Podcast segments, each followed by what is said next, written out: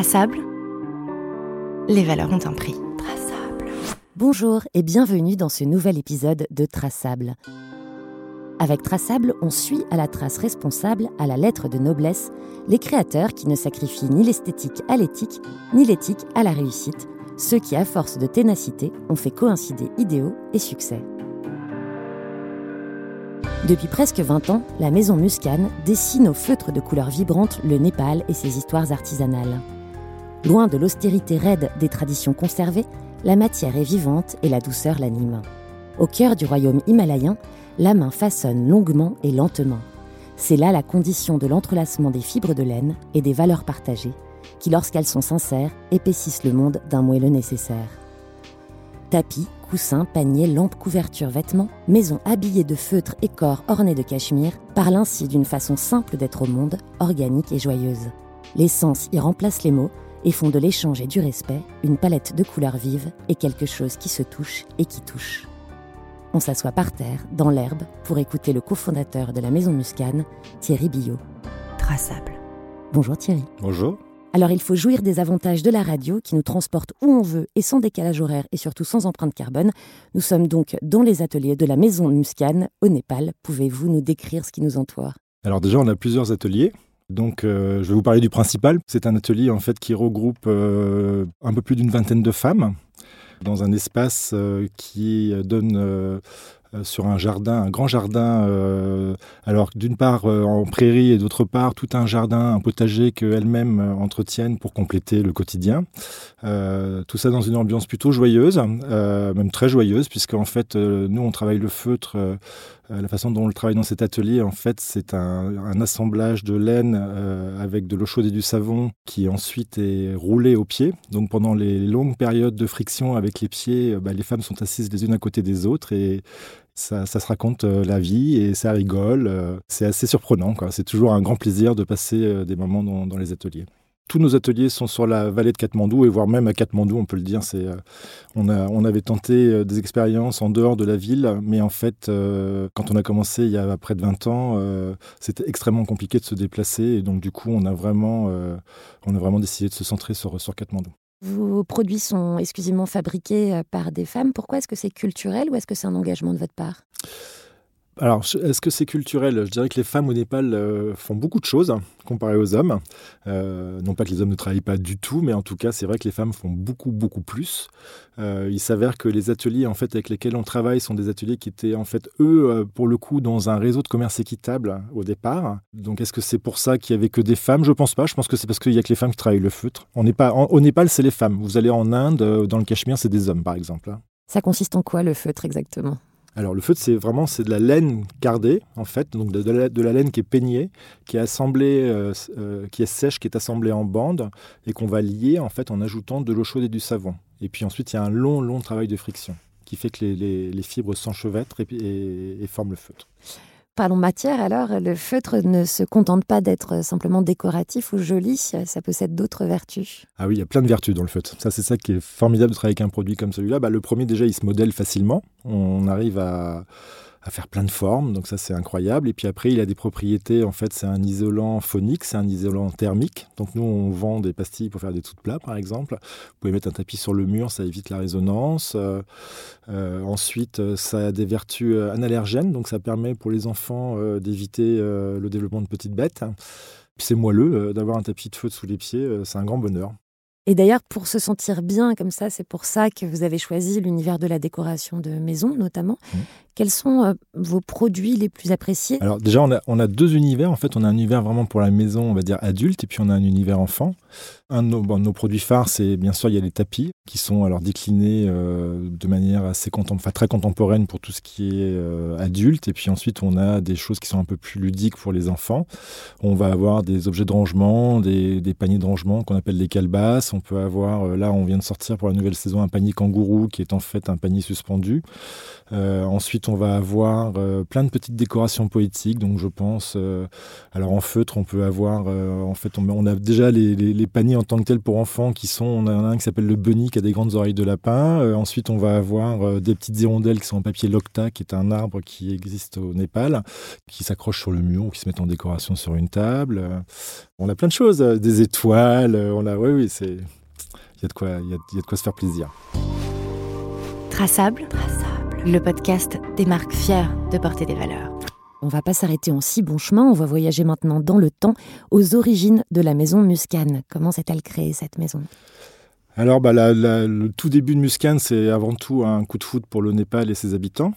Euh, nous, on est parti en fait en Asie avec ma femme Valérie euh, pour un projet humanitaire. Qui avait, on n'avait pas du tout idée qu'on allait créer une société comme Muscane. Donc, euh, on a fini notre mission pour une organisation qui s'appelle Handicap International, qui avait en fait un catalogue d'artisanat euh, pour lever des fonds pour les projets. Et en fait, moi, je suis allé les voir en leur proposant de faire une étude sur le commerce équitable, euh, dans le but de développer en fait leur activité, sachant qu'à l'époque, bon, le commerce équitable avait plein de bonnes choses, mais il y avait quand même un, petit défaut à mon sens, c'est que les produits n'étaient pas forcément en connexion avec les demandes des acheteurs. Il y avait des gens qui avaient de l'argent qui voulaient acheter du commerce équitable et qui voulaient acheter du beau. Donc voilà, on a proposé de faire une étude pour voir comment se passait le commerce équitable dans la région. Ils m'ont autorisé de le faire sur l'Inde, le Népal et le Bangladesh. Donc on a rencontré plein d'acteurs du commerce équitable sur ces trois pays. Et puis en fait, euh, le but c'était de développer l'activité d'handicap. Malheureusement, au terme de l'étude qui a duré un an, ils n'ont pas souhaité continuer. Et du coup, nous on a créé Muscan et ils sont devenus clients. Vous avez justement utilisé les mots équitable et durable. Ce sont des mots aujourd'hui qui sont un peu partout et nulle part à la fois. Leur sens varie beaucoup. Souvent, ils sont fragmentés. Qu'est-ce que c'est, selon vous, la définition d'équitable et durable? D'autant que je crois que vous avez une histoire euh, très profonde, voire universitaire, avec ce concept. C'est pas un rêve d'enfant, mais en tout cas, c'est une démarche que j'ai démarrée bien avant, euh, puisque j'ai fait mes études. En fait, j'ai fait une école de commerce qui s'appelle 3A euh, pour Asie, Afrique, Amérique latine, qui est à Lyon.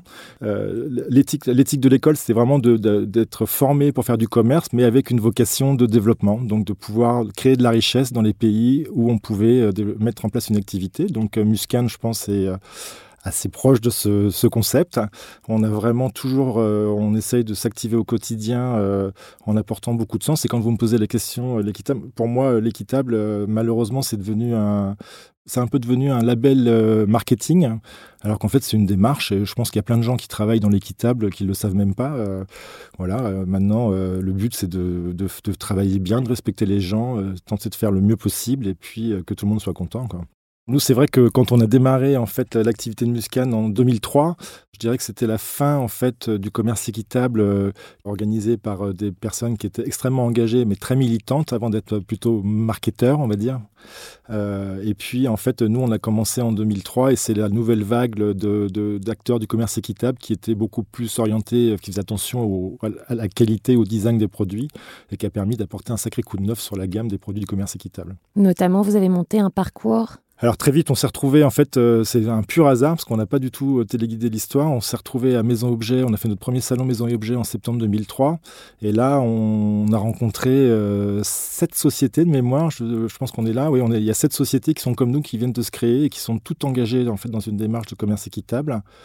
Et on a eu l'idée de s'associer pour créer un parcours du commerce équitable qui permettait de nous rendre plus visibles au niveau du salon qui regroupe, je ne sais pas combien, 3 ou 4 000 exposants. Ça s'est super bien passé parce que du coup, euh, on s'est retrouvé avec euh, pas mal de gens qui nous ont repérés, donc euh, c'était sympa. Et pourtant, aujourd'hui, vous n'avez pas cette étiquette. Vous ne la mettez pas en avant. Pourquoi En fait, quand on a démarré, on s'est interrogé sur le fait de pouvoir labelliser, de se labelliser commerce équitable. Étonné qu'il y avait, on va dire, un petit peu de friction entre l'ancienne garde et la nouvelle garde. Moi, j'ai trouvé ça extrêmement politique. Euh, j'avoue que euh, quand on a démarré Muscan, euh, la tâche était énorme, puisque en fait, là, on est vraiment sur un, nous, on est sur un métier où en fait, on fait tout. On fait de la création, on va de la création de la couleur jusqu'à la commercialisation. Donc, on fait vraiment le truc grand large. Et j'avais vraiment pas le temps de me prendre la tête avec des histoires politiques. Moi, ce qui m'importe, c'est de, faire mon travail correctement. On a été euh, contrôlé, entre guillemets, enfin, on a des gens du commerce équitable, mais qui, venaient de Suisse, en l'occurrence, euh, qui sont venus vérifier nos conditions de travail, etc. Euh, moi, personnellement, j'ai rien à prouver. Je sais, n'importe qui peut venir voir nos ateliers, il n'y a pas de souci. J'ai pas besoin d'un label pour ça. Et puis voilà. Et puis je pense qu'on a eu la chance aussi d'être à ce moment-là reconnu au niveau de la presse qui nous a considéré comme un acteur du commerce équitable. Donc finalement, voilà, on a fait notre boulot. Et maintenant, alors maintenant, aujourd'hui, maintenant qu'il y a effectivement de, beaucoup de gens qui se prétendent faire du commerce équitable, on revient à la question 20 ans après, est-ce qu'il faut qu'on se labellise? Je vous avouerai qu'on a lancé le sujet l'année dernière, on n'a pas encore abouti, on verra jusqu'où on va. Traçable, une marque, un produit, un prix, des valeurs. Le cachemire que vous utilisez pour votre ligne de vêtements a longtemps été perçu comme une matière assez luxueuse. Aujourd'hui, il inonde souvent la grande distribution au détriment malheureusement de sa qualité et des procédés de fabrication. C'est quoi un bon cachemire ou un beau cachemire? Alors ça c'est une question, euh, c'est mon grand désespoir du moment parce qu'en fait ça fait, ça fait plus de dix ans que Muscan fait du cachemire. On a proposé une magnifique qualité pendant des années. Pour tout vous dire, je viens de jeter l'éponge parce qu'en fait, on se rend compte qu'on a beau augmenter euh, le prix de la laine qu'on achète, on a beau faire attention, etc. On a beaucoup, beaucoup de mal à conserver une, bonne qualité parce qu'en fait, euh, le marché est extrêmement tendu. Donc, euh, c'est toute la chaîne de haut en bas qui est viciée, on va dire. Et du coup, là, on a pris la décision, puisqu'on n'est pas capable de vendre un bon cachemire, bon, on arrête. Est-ce que ce serait par exemple euh, cette exigence une des définitions du luxe? Ce serait quoi le luxe pour vous d'ailleurs de manière générale pour Maison Muscane? Bah, Le luxe, c'est pour moi, euh, c'est l'amour de la matière, c'est l'amour du produit, c'est euh, de pouvoir faire quelque chose qui n'est pas forcément parfait, mais en tout cas qui dégage une énergie hors norme, qui n'est pas commune. Est-ce que le défaut fait partie euh, de cette définition, puisque vous fabriquez des pièces uniques qui ne se ressemblent forcément pas ah bah, toutes? Nous, euh, tout, chaque produit chez Muscan est un produit artisanal, donc euh, par définition, c'est un produit qui a des défauts et on essaye de sublimer le défaut pour que ça donne toute l'unicité du produit.